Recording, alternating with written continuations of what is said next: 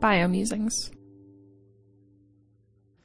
Holobiontes como unidades evolutivas por Javier Suárez Los microorganismos, incluidos virus, bacterias, arqueas y algunos hongos, son ubicuos y ocupan diversos nichos y ecosistemas. Se asocian de manera estable o transitoria con todos los macrobios en la Tierra, y esta interacción a veces da lugar a conexiones muy cercanas e íntimas. De hecho, algunos microorganismos llevan los genes que codifican rasgos fenotípicos muy importantes para sus huéspedes, animales plantas, algunos de los cuales son necesarios para actividades importantes como nutrición, desarrollo, protección contra parásitos, tolerancia térmica, entre otros. A la luz de estos hallazgos, un grupo de biólogos y filósofos ha acuñado recientemente los conceptos de holobionte y hologenoma. Holobionte se refiere a la entidad ecológica de un huésped macrobiano más el conjunto de microorganismos que componen su microbioma. El hologenoma se refiere a la colección de genes de esta unidad ecológica, genoma del huésped más genes del microbioma. Mi objetivo es explicar las implicaciones biológicas de la perspectiva del hologenoma. Mostraré por qué, si los biólogos quieren tener una imagen completa del proceso evolutivo, deberían prestar más atención a los efectos evolutivos del microbioma en la evolución animal y vegetal. El concepto de hologenoma reconceptualiza a los huéspedes como comunidades o ecosistemas de organismos genéticamente diversos. Como resultado, la variación en las composiciones del holobionte, ya sea a nivel del huésped, a nivel del microbioma o en ambos niveles puede conducir a cambios neutros o selectivos, adaptativos o maladaptativos en la composición del hologenoma a lo largo de múltiples generaciones. Un punto clave del concepto del hologenoma es que la respuesta a la selección no solo puede ocurrir en el genoma del huésped, sino también en los microbios del huésped, lo cual sugiere que el holobionte es un nivel o unidad de selección evolutiva. Quienes proponen el concepto de hologenoma asumen una visión jerárquica de varios niveles del proceso evolutivo. Es decir, la selección se produce en múltiples niveles, incluido el del holobionte. También aceptan que el hologenoma puede formarse tanto por fuerzas de selección como de neutralidad. La selección no es el único proceso que determina las trayectorias evolutivas.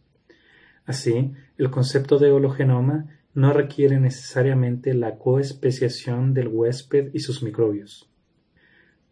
Su punto es que la amplia variedad de especializaciones dietéticas, conductuales, ecológicas, etc., que vemos en los macrobios puede ser el resultado de una selección o un proceso de deriva en el genoma del huésped y o en los componentes genéticos del microbioma, y por tanto ambos niveles deben ser estudiados. En mi investigación introduje los conceptos de recurrencia de rasgos o estabilidad de rasgos para describir esta perspectiva. Esta terminología pone énfasis en los genes del microbioma que transgeneracionalmente dan lugar al fenómeno de la recurrencia del rasgo fenotípico en el holobionte. La peculiaridad de la perspectiva de la estabilidad de los rasgos es que no requiere que los taxones bacterianos o genomas que contienen los genes con efectos fenotípicos sobre el holobionte se conserven de manera transgeneracional. Solo los genes relevantes deben conservarse de manera consistente. Esto significa que en última instancia lo que importa es la preservación de los efectos fenotípicos independientemente de los taxones que los llevan.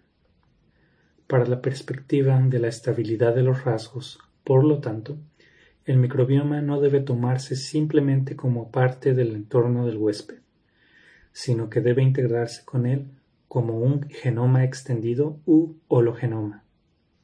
Permíteme usar un ejemplo que resalta la importancia de la perspectiva del hologenoma para caracterizar adecuadamente la evolución animal.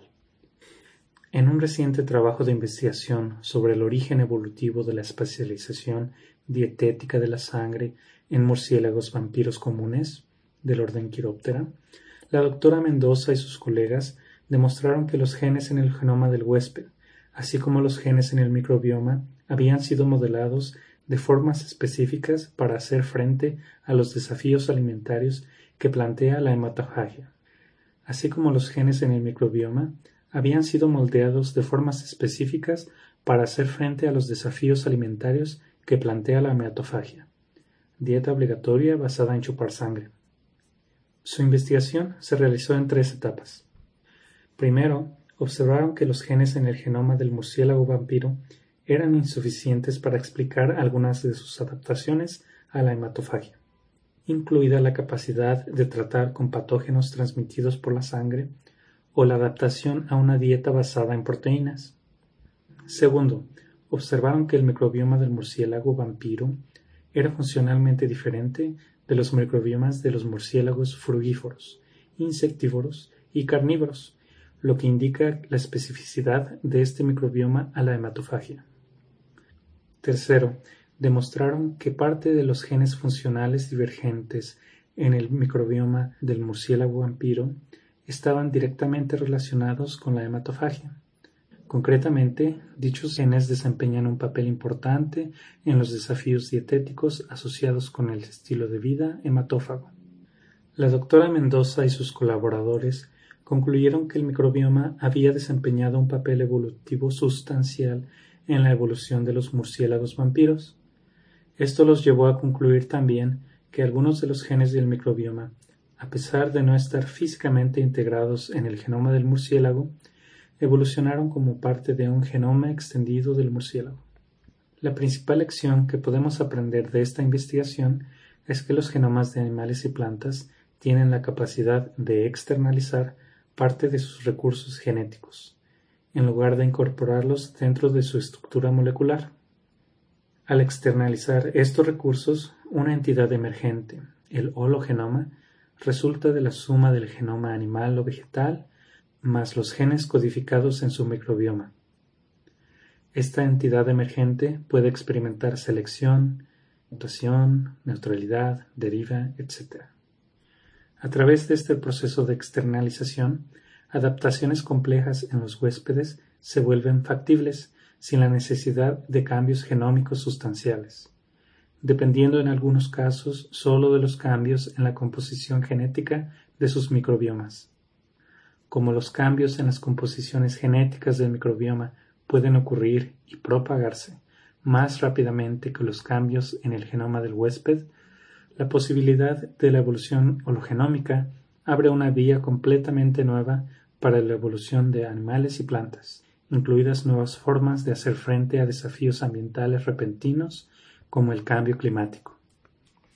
Se acerca el momento de la perspectiva del hologenoma, y por lo tanto es hora de que los biólogos se den cuenta de que la mejor manera de pensar adecuadamente la evolución animal y vegetal requiere tener en cuenta los efectos selectivos importantes del microbioma en la evolución de genomas animales y vegetales.